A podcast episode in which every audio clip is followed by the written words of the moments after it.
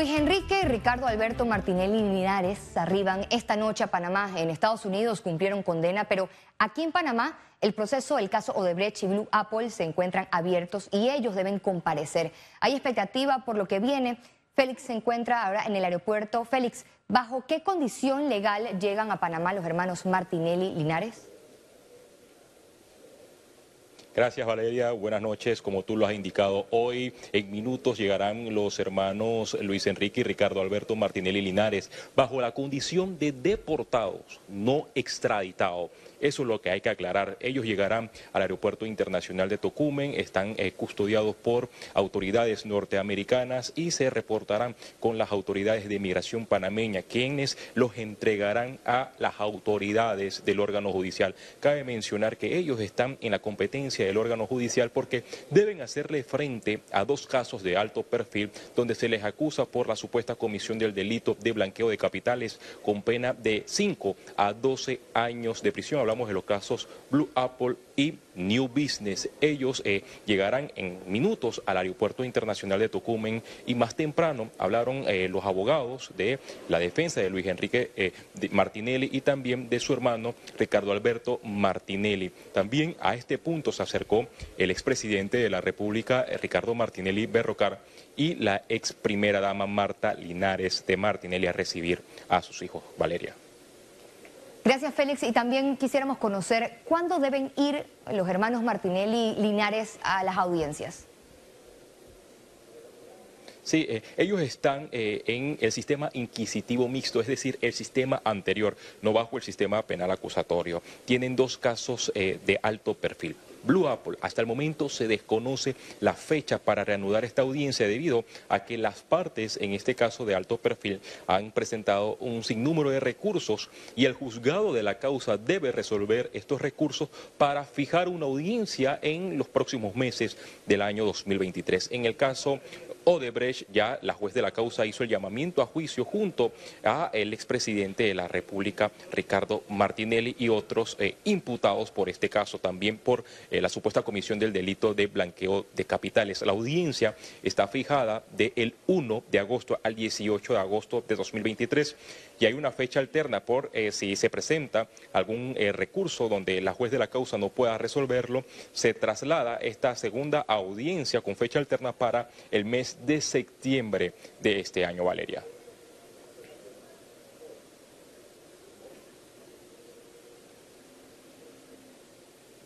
Sí, eh, también eh, cabe mencionar que, eh, como lo dije al principio, tuvimos conversaciones con el abogado de los hermanos Martinelli Linares, hablamos de Carlos Carrillo, prepara su estrategia, no adelantó detalles de cómo se adelantará este proceso, lo que sí confirmó que ellos al llegar a Panamá no serán detenidos porque vienen deportados, esto tomando en cuenta que consignaron una fianza de 14 millones de dólares para evitar la carcelación de ambos imputados la declaración del abogado Carlos Carrillo. La consignación se hizo, ya el tribunal, el juzgado segundo liquidador de causas penales, ha hecho las comunicaciones a las instituciones, ellos vienen confianza y nos, eh, a, enfrentar los procesos y a ejecutarse su defensa en la República de Panamá. Tienen que cumplir las condiciones que la ley y el tribunal así le han fijado a ellos y que ya se nos han notificado.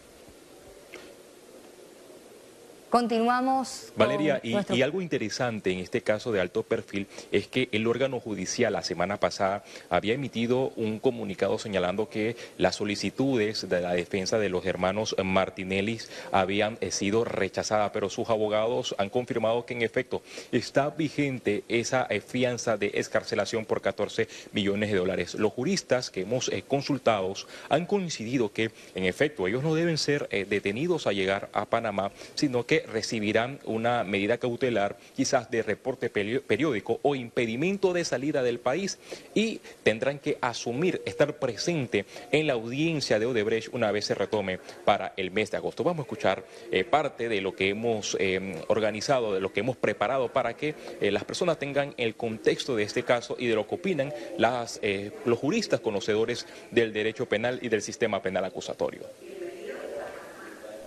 Los hijos del expresidente Ricardo Martinelli, Luis Enrique y Ricardo Alberto Martinelli Linares, ambos confesos de usar el sistema financiero de los Estados Unidos para blanquear al menos 28 millones de dólares de coimas de Odebrecht, pisan suelo panameño. Esto luego de cumplir una condena de 36 meses de prisión y dos años de libertad condicionada o supervisada.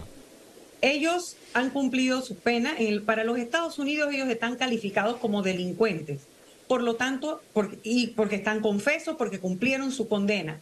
Pero como ciudadanos panameños ellos tienen derecho a regresar a su país. El abogado internacionalista Francisco Carreira asume que el proceso en la jurisdicción norteamericana todavía no ha terminado, pese a que hay una deportación de por medio.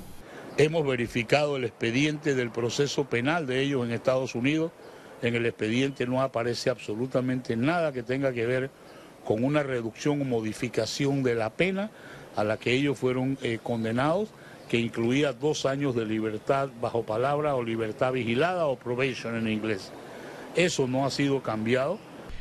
Los juristas coinciden en que la deportación de ambos es un manejo que hace el órgano ejecutivo de Estados Unidos, donde el enlace directo será con el Servicio Nacional de Migración de Panamá. Las probabilidades de que sean arrestados y puestos en detención preventiva hasta que se retomen las audiencias por los casos Odebrecht y Blue Apple, donde fueron llamados a juicio, son mínimas porque su defensa consignó una fianza de excarcelación de 7 millones de dólares por cada uno. Cuando lleguen aquí, van a tener que ser detenidos, van a tener que ser llevados ante la justicia para que opere el tema de las fianzas que ellos ya han consignado por 14 millones de dólares. Ellos deben ser entregados a migración, quien en Panamá inmediatamente los pondrá en manos de la Dirección de Investigación Judicial, que es quien verifica si ellos tienen algún tipo de orden judicial en Panamá. Como ellos tienen fianza, no es que van a quedar detenidos, sino que la Dirección de Investigación Judicial debe trasladarlo inmediatamente o en hora hábil a el juzgado que corresponda. Por los casos Blue Apple y Odebrecht fueron imputados por la presunta comisión del delito de blanqueo de capitales, donde las penas son entre 5 a 12 años de prisión. La Fiscalía Anticorrupción solicita una condena ejemplar.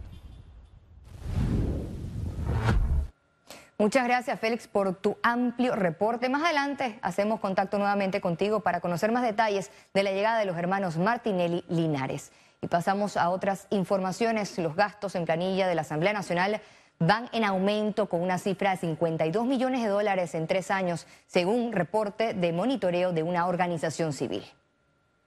La Fundación Espacio Cívico en su página web publicó el boletín con datos de la Contraloría de la República que dejan en evidencia que la austeridad en el órgano legislativo se quedó en los discursos más no en la práctica. Este es el informe del acumulado de lo que va de la planilla de la Asamblea Nacional. esta es la planilla que conocemos pública en Contraloría, no incluye la planilla permanente de la Asamblea y este es el acumulado por diputado. Y vas a ver que hay diputados que han gastado arriba de 700 mil dólares desde el 2019, como hay algunos diputados que han sido muy eficientes con el uso del dinero. El ranking de los diputados con más gastos los lideran tres periodistas. Hablamos de Gonzalo González con más de 819 mil dólares, Alejandro Castillero más de 788 mil dólares y Jaime Vargas con más de 787 mil dólares. En la lista de los que han acumulado un menor gasto están los independientes Juan Diego Vázquez con más de 326 mil dólares, seguido de Gabriel Silva con más de 405 mil dólares y Raúl Fernández con más de 466 mil dólares. Creo que la bancada independiente ha dado el ejemplo de que se puede hacer más con menos. Somos una bancada con una gran cantidad de proyectos de ley presentados con varias leyes aprobadas y sin embargo cuando ves nuestros equipos de trabajo no pasa de los 5 o 6 integrantes. Sin embargo vemos que algunos diputados tienen 15, 20 y hasta más personas nombradas en su planilla y lastimosamente no vemos los resultados. El presupuesto de la Asamblea Nacional en la vigencia fiscal de 2022 inició con 143.9 millones de dólares y cerró con más de 224.9 millones de dólares. ¿Desde cuándo una asamblea de cualquier país tiene nombramientos en planillas para asesoramiento en temas deportivos? Es proselitismo político, no nos llamemos engaño. De acuerdo con Transparencia Internacional, la Asamblea Nacional de Panamá es la cuarta menos transparente de la región. El presidente de la República, Laurentino Cortizo, entregó este miércoles la orden de proceder para la construcción de la nueva Escuela República de Venezuela y el Instituto Comercial Bolívar. Los trabajos de demolición del viejo edificio empezaron tan pronto al mandatario Cortizo entregó la orden de proceder a la empresa de construcciones y mantenimientos generales SA, cuyos representantes se comprometieron a finalizar la obra en septiembre del 2023, como establece el pliego de la licitación. Entramos nosotros en esta administración con 1.058 proyectos como este, con problemas de que estaban detenidas las obras, con problemas legales, con problemas de auditoría, con, no voy a mencionar la aseguradora, pues no es necesario mencionar nombre porque yo espero llegar a acuerdos rápidamente porque tenemos otras escuelas, otras infraestructuras que requerimos que eh, las empresas entren para seguir avanzando en la construcción. El presidente del Partido Popular aseguró que aún no hay alianzas formales y se encuentran en proceso de evaluación con otros partidos políticos.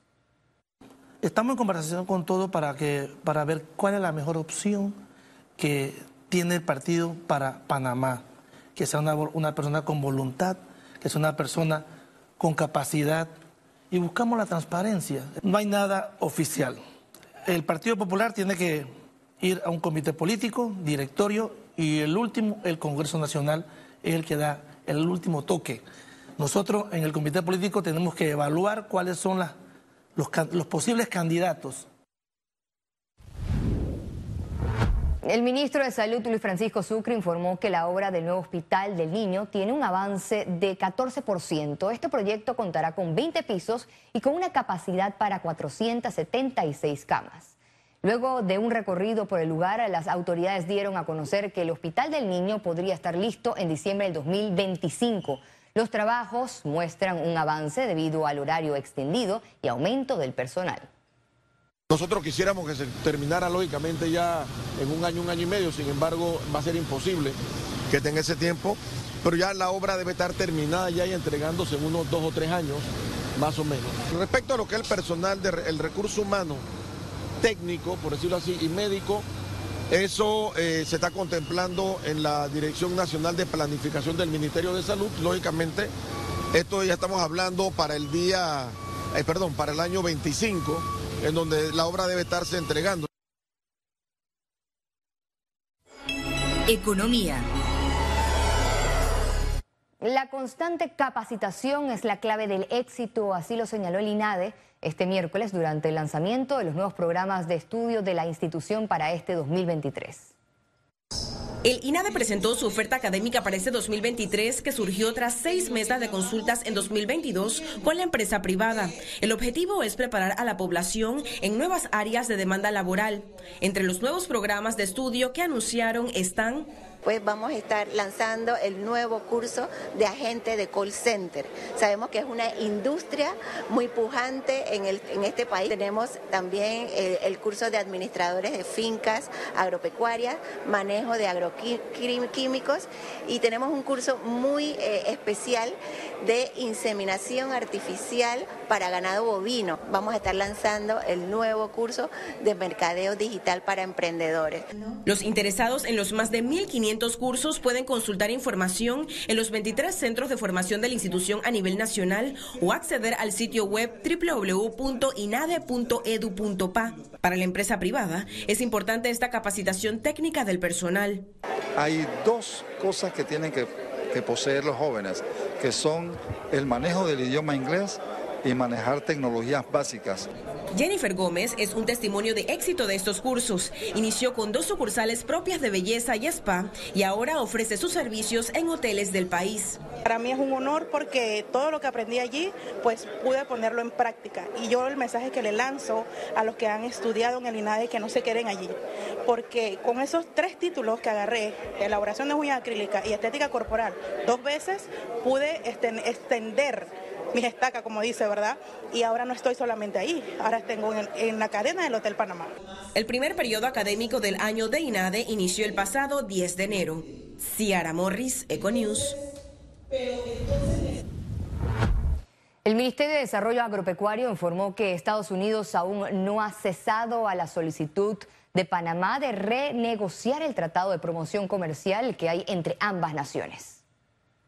Eh, para nosotros existen cuatro rubros eh, sensitivos, como es el rubro de cerdos, el rubro del arroz, algunos productos lácteos y productos eh, de carne de aves que se ven afectados por la desgrabación del tratado y que para nosotros sería bueno revisar algunas fórmulas que inclusive pueden ser temporales. Hasta ahora eh, Estados Unidos no, ha hecho eh, todavía dado respuesta sobre esa solicitud, pero nosotros tenemos fe que lo que está pasando en América Latina, lo que está pasando en el mundo va a demandar un cambio de actitud de los más poderosos. La Asociación Panameña de Aseguradores, es decir, APADEA, juramentó a su nueva Junta Directiva para la gestión 2023 con la que esperan potenciar el crecimiento del sector y el país. Gina Herrero asumió su cargo como la primera mujer presidenta del gremio asegurador en sus 70 años de fundación. En el acto, Herrero juramentó a los miembros de su directiva con los que se comprometió a trabajar en una mayor docencia a la población panameña para adquirir pólizas. La apuesta del gremio para este 2023 son los microseguros. Es definitivamente un reto el cual estoy asumiendo de verdad con muchas ansias para llevar a cabo las riendas de la asociación por este año. Panamá como país espera un crecimiento del 5%. Nosotros esperamos alcanzar este mismo, estas mismas cifras, 4 o 5%, un crecimiento marginal pero siempre enfocados en buscar a la población, eh, a toda la población. Queremos empezar a que la población compre pólizas de seguro para que estén debidamente respaldados. Al regreso, internacionales.